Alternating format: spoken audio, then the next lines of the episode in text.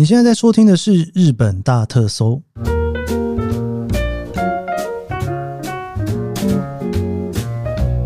欢迎收听《日本大特搜》，我是 Keith 研究生。今天是二零二三年令和五年的九月十八号，星期一。九月十八号星期一，今天是放假日哈，这个算三连休的最后一天，从九月十六号放到九月十八号。今天的这一个放假，我。真的觉得是一个非常特别的日子。应该说，全世界除了日本之外，还有一些其他的国家也有放这个假哈，但台湾没有。每次只要碰到这种只有日本人才放的假，台湾没有放的时候，我就会想要说，哎，跟大家来聊一下这一天发生什么事情哈。不过因为你知道，我做日本大特搜这是第一年嘛，所以碰到这假期就可以分享。我就一直在想说，到了明年碰到同一个假期的时候，我要怎么办呢？我把去年的节目呢，直接手弄妈妈的放在今年的同一天来放吗？还是要怎么办？我有点不知道怎么办呢，又有点好像那一天还是要再讲，但是又觉得说，那要讲一模一样的话吗？好，不是的话，那要讲什么呢？不知道是不是所有节目只要做到第二年都会发生这个问题哦。不过 anyway，我们第二年再来讨论这件事情。现在想好像有点太早。今天是敬老之日，哈，这个敬老之日顾名思义啊，就是一个尊敬老人的一天。随着自己的年龄越来越老的情况之下，嗯，这个日子好像越来越重要，哈。以前小时候可能觉得不是很重要，长大越长大就可能觉得越重要。尤其日本又是一个算是什么样子的国家？应该算是这个算是什么少子化嘛，所以平均年龄越来越大。思考老的意义这件事情，我觉得也越来越重要。之前有跟大家聊过，就是说，其实如果一件事情，它如果拿来放假，真的就是会逼大家去想这件事情。最起码你在放假的当下，你会去想为什么今天放假哦，然后你可能会送点礼物啊。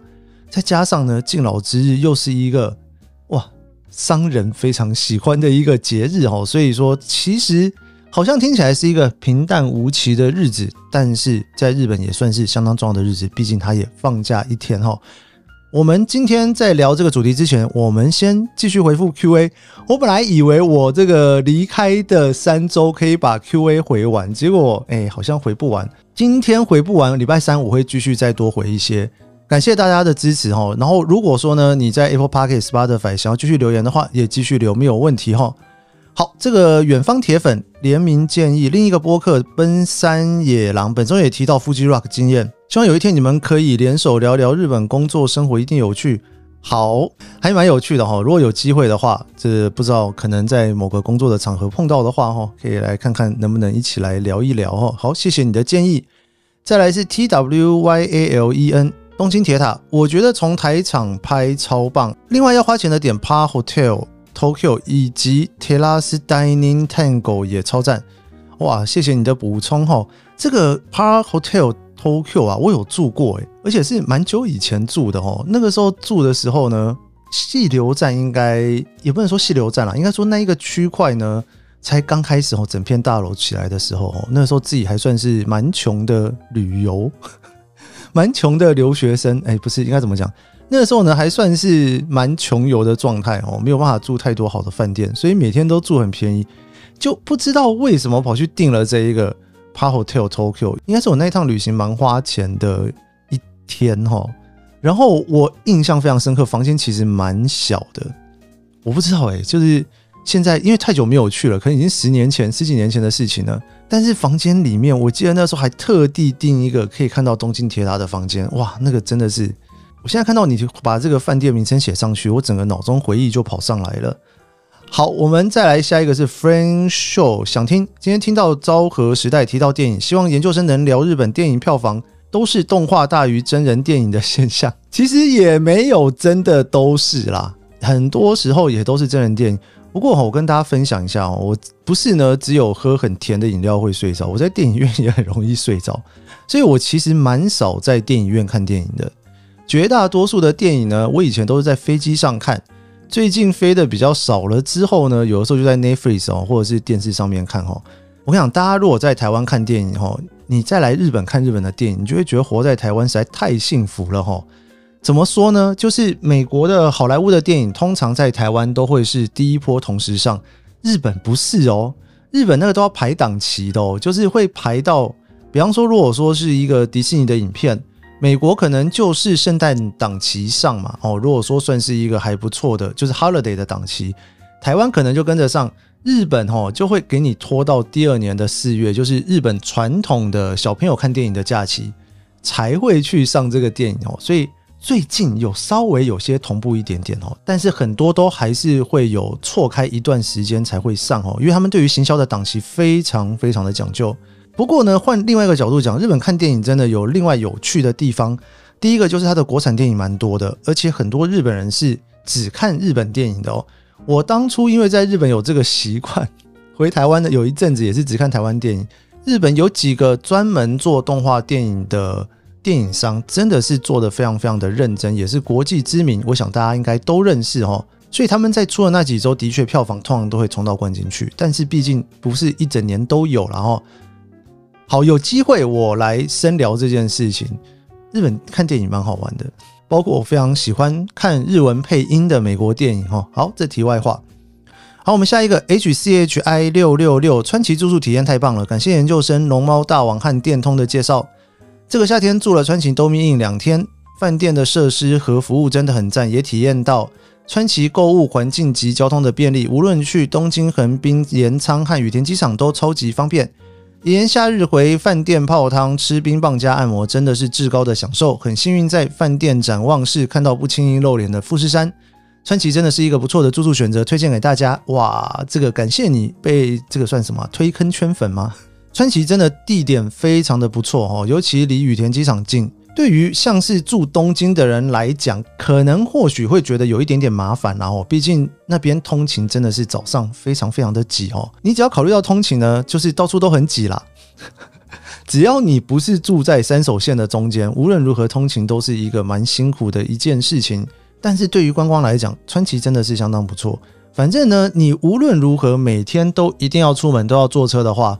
川崎站能够直达的地方非常多，而且当地晚上你要出去找店吃啊，哦，晚上有一点点微微的夜生活也是没问题的哈。好，再来科技生活案夫妻 rock 站，听了上下集，对这个日本音乐季越来越有兴趣了，欢迎明年一起来参加。好，再来 baby 林，让我觉得生活在日本的 parkes，谢谢主持人每天辛苦的日更，我最喜欢的部分是最新的活动报道及社会观察分析。也很喜欢历史上的这一天的这个单元，谢谢你。基本上只要有一些比较有趣的活动，我会尽可能的去参加了哦。因为还有一些其他的工作在，所以也不是每一个都参加得到。但是比较有名的哈，如果有机会都会去哈。聊流行趋势的部分呢，这个是一方面我工作平常会碰到，另外一方面我也特别喜欢然后，所以固定的还是会一直继续更新下去。那昭和时代它其实是历史上的一年哦，这个应该还会持续更新蛮久的一段期间。好，再来是 Rainy T W，也感谢分享超赞的露营区。听到阿伦还分享露营区，超开心的，赶快标注未来的梦想清单。还有摇曳露营的动画超推荐，看完会超想露营，里面有很多露营小知识呢。感谢阿伦和研究生，也非常谢谢你。再来 April H 陈，周末不聊日本这集的研究生很感性，不过很多人感同身受，也非常认同你的想法。另外，你的旅行方式很棒，我也是这样学会和自己相处。哇，非常谢谢你诶！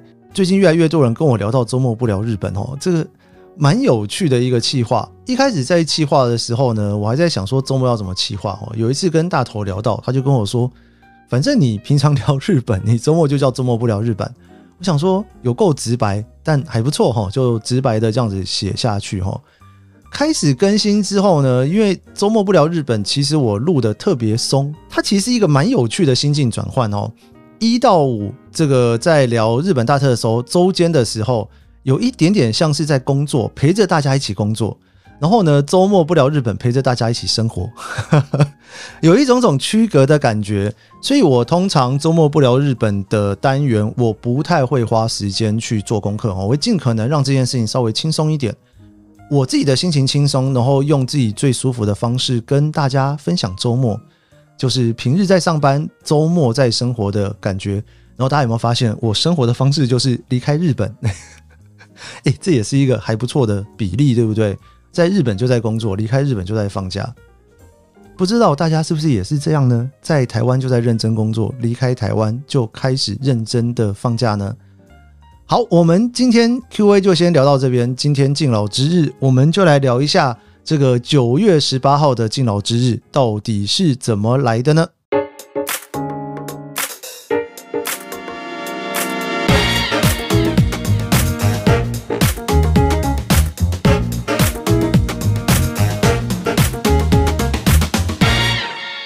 敬老之日的这一个来源啊，其实是从一九四七年昭和二十二年开始的哈。一讲到昭和二十二年，忽然速度就放慢，感觉自己要开始录音。昭和时代的九月十五号这个日子呢，是在兵库县的野间谷哦。那现在呢是多可町的八千代区，在那个村庄里面举行了一个敬老会。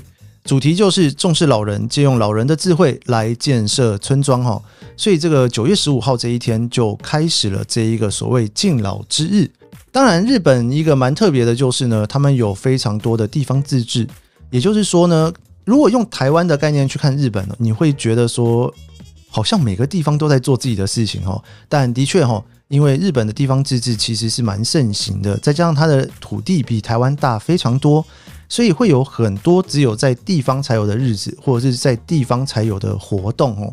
九月十五号这一天呢，基本上算是整个村里面农忙结束的日子哦。因为九月初八月底应该是真的非常忙的时候啦。这个敬老会最一开始在日文里面他们是称作头西欧利诺基哦。这个头西欧利其实在日文里面是其实就是年长者的意思。那他们觉得这一个词汇本身听起来不是很好，所以后来就改名叫做老人之日。我有一点点觉得不是很确定哦，在日文里面呢，你讲头西欧利跟老人哈，其实意思是一样的，不过那个语感听起来有一点点不太一样。不过这种语感这种事情有时候很难说，比方说像在台湾，你如果说老人，反而语感听起来不是很好，有时候我们就会讲长辈哈。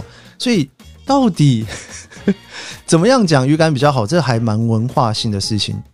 不过在后来呢，正式被定为国民的假日呢，是在一九六六年定为国民的假日的时候，他们就把它称作叫做敬老之日，哈，尊敬的敬，老人的老，哈，敬老之日。那个时候的九月十五号就是放假一天。九月十五号放假一天，其实放了非常久的一段期间，一直到了后来的快乐星期一制度。快乐星期一制度，我应该不用多说了吧？哦，这节目我们聊到非常多次了，哈。快乐星期一之日开始制定之后呢，就把这个放假变成一个浮动的日期，移到了九月的第三个星期一。从二零零三年平成十五年开始，就是一个固定会三连休的假期。你知道放假一天就已经是一个蛮让大家去注意到说，诶，这一天为什么放假？哦，去想一下这些事情，还蛮哲学的哦。但是呢，如果把它移到快乐星期一，就会变成连续放假三天，那你就可以想很久哦。从礼拜六、礼拜天、礼拜一就可以来思考这件事情。那这个原本的敬老之日呢，是九月十五号，当时呢，透过老人福祉法把它修订成老人之日，然后从这一天到二十一日的这整个礼拜叫做老人周间，所以就有一点点混淆哈。因为这个九月的十五号到二十一号还是老人周间。但是敬老之日呢是九月的第三个星期一，在今年是九月十八号哈，这是会一定放假的一天哈。在以全世界来讲，WHO 里面来说呢，高龄者是指六十五岁以上的人，还有分所谓的六十五到七十四岁是前期高龄者，七十五岁以上是后期高龄者。而日本最一开始的敬老会呢，是指五十五岁以上的人哦。不过，以这个社会的改变啊，五十五岁现在其实大家都还在工作，甚至呢，六十五岁大家可能都还觉得是年轻人。现在整个医疗发达，然后六十五岁退休之后，其实大家还可以做很多事情哦。所以，随着人的寿命延长，大家对于年龄的看法也一直在改变啊。所以呢，到底呢，你要从几岁开始做这种敬老之日都无所谓哈，就看大家的感受哈。比方说呢，我觉得看大家感受这件事情真的是有点幽默。哎如果说你今天呢六十五岁，你把它当做是诶敬老之日，你就非常尊敬的给公司的长辈说，诶六十五岁了，敬老之日送你一个东西，他可能会觉得说，诶我还没有老哦，你干嘛送我？那也有可能呢，你不送他，他就会觉得说呢，诶你怎么那么的不敬老哦，不送我礼物？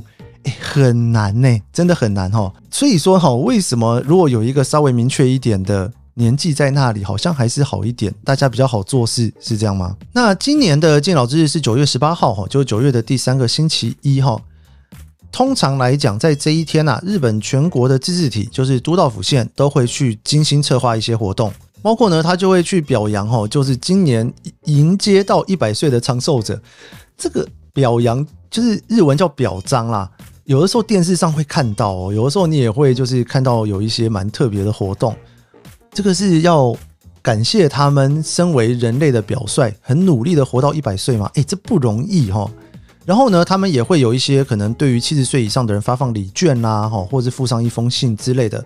这要看每个都道府县的预算。通常比较小的村庄哈，这种日子应该都会特别的慎重才是。那因为除了敬老之日呢，我们刚刚前面有聊到说还有老人之日哈，老人周间，所以九月啊，自然而然的呢，就会是一个大家去尊重高龄者意识的一个月份。其实这个九月呢，在台湾是不是也有所谓的重阳节哦？就在九月的时候哈。这个很适合踏青啊！哈，大家都会在九月特别去想到这件事情。那这个九月十五号的敬老会哈，在历史上是什么样的渊源呢？一般来说啊，有两个说法哈。第一个是所谓的圣德太子说哈，就飞鸟时代的皇族政治家圣德太子，他定定了十七条宪法哈，跟官位十二阶，然后呢，也在全国建立了各个寺庙，推广佛教。他曾经呢，为了拯救高龄者、穷人以及孤儿，哈，就建立了一个叫做悲田院的机构。所以呢，就依照这一个机构的建立日期，选择了九月十五号，哈。那这个呢是其中一说，哈。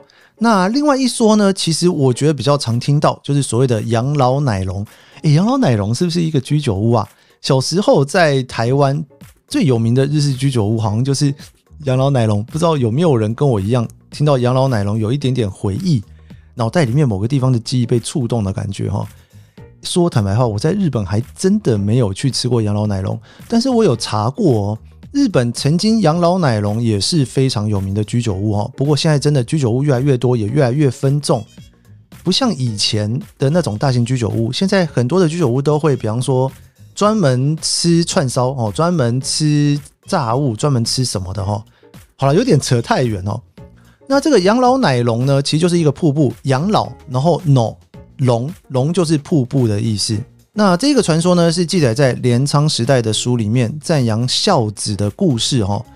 他的传说是这样：在很久以前呢，在养老山上哦，有一对非常贫穷的父子住在那边。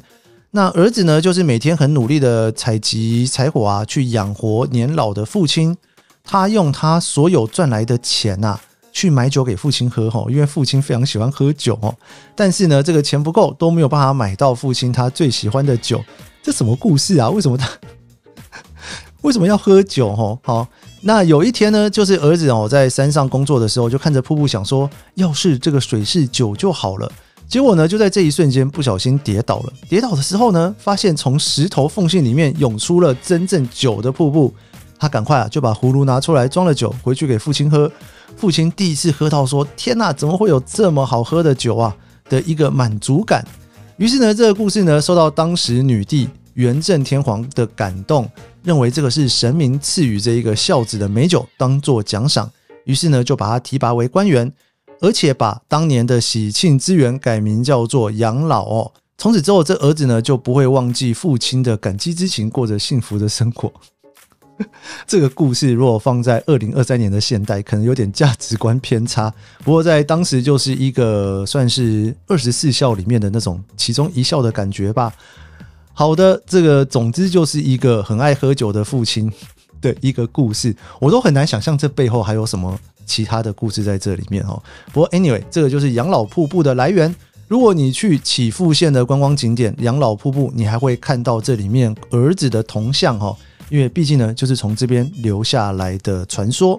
以日本的以日本的年长者的祝贺来说呢，其实有一些年纪是还蛮重要的哈。那包括大家可能很熟悉的六十岁的还历之年，七十岁的古稀之年，七十七岁的喜寿哦，八十岁的散寿哈，八十八岁的米寿，九十岁的竹寿，九十九岁的白寿，一百岁的百寿哈。这个各式各样的。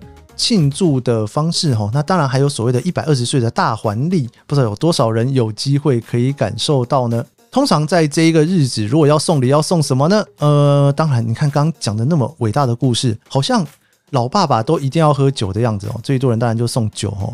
那有些人会送花，有些人会送核果子哦。大家好像觉得说，就是年长者都很喜欢吃核果子。我其实自己是一个不太爱吃核果子的人。以前大学修那个茶道课哦，吃那个整个红豆非常甜到嘴巴里，我就有点受不了。哎，核果子真的很甜很甜。所以说我没有特别喜欢吃核果子，不知道我年纪大了之后会不会忽然有一天喜欢吃核果子，也不一定，应该不会吧？啊，我不知道。好，因为呢，这个其实不管是酒啊、花啊，或者是核果子哦，都是非常容易拿来送礼的东西。所以呢，在九月初，你就会看到各个百货公司都会端出这些东西来。嘿，这个有商人可以做生意的时候，这个假日就会被炒得轰轰烈烈。所以敬老之日呢，也是一个有机会可以。增加你生意机会的日子哦。诶，如果你在做生意的话，别忘了哈，八月底九月初可以推出一些 酒啊和果子啊，或者是花哦，拿出来卖哈，应该是一个不错的日子。好的，这个就是今天跟大家分享的敬老之日，每年的九月的第三个星期一，今年是九月十八号。听完这期节目，也可以想一下生命的意义，回去跟自己的父母亲说。回去跟家人聚一聚，也可以思考一下自己老了之后可以做些什么呢？有没有一些不同的生活想象呢？我们这节日本大特搜就到这边。喜欢这期节目，别忘了别忘了帮我一下五星好评。还有，我觉得最重要的就是推荐给你身边喜欢日本的朋友们。我们下期节目见喽，拜拜。